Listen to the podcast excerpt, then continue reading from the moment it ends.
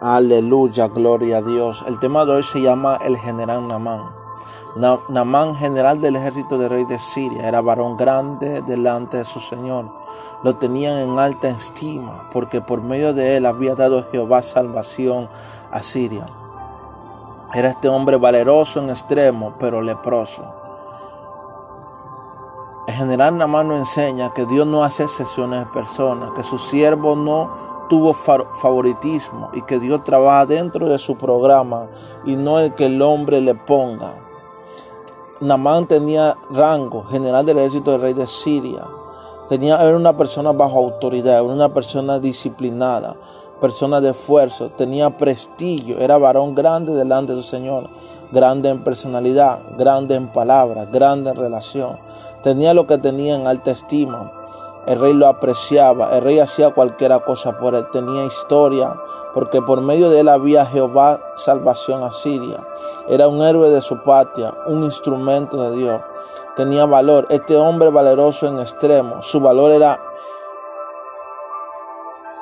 innato, su valor era expresado, su valor era evidenciado, tenía un defecto, pero era leproso. Tenía una enfermedad humillante, tenía una enfermedad que daba lástima, tenía una enfermedad que empeoraba. El profeta lo invitó a entrar a su casa, entonces Eliseo le envió un mensajero y no le dio recibimiento especial, no le extendió una invitación para que entrara, no le envió ningún saludo. El profeta no salió para orar por él, He aquí yo decía para mí, saldrá luego, estando en pie, invocará el nombre de Jehová su Dios y alzará su mano y tocará el lugar y sanará la lepra. Namán quiso poner un programa a Dios, o sea que Namán era un hombre valeroso, era un hombre general del ejército de, de Siria, pero quiso ponerle un programa a Dios. Y vemos aquí que el profeta Eliseo le dice, no es como tú quieras. Ve y zambúllete siete veces en el río Jordán y tu carne será restaurada. Entonces vemos aquí que Dios cumple la obediencia.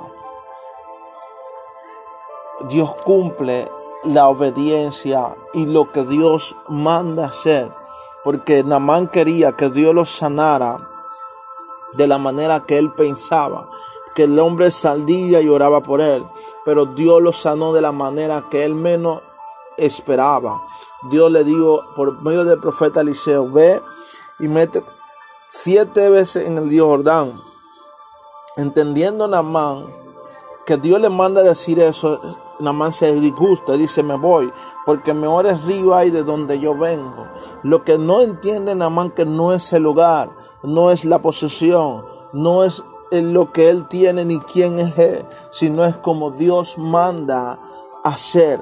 Y es lo que hoy la iglesia y el mundo entero cadece piensan que las cosas se tienen que hacer como ellos piensan. A veces piensan que una posición es la manera en que Dios quiere. A veces piensan que ser el más grande es el más grande en el reino.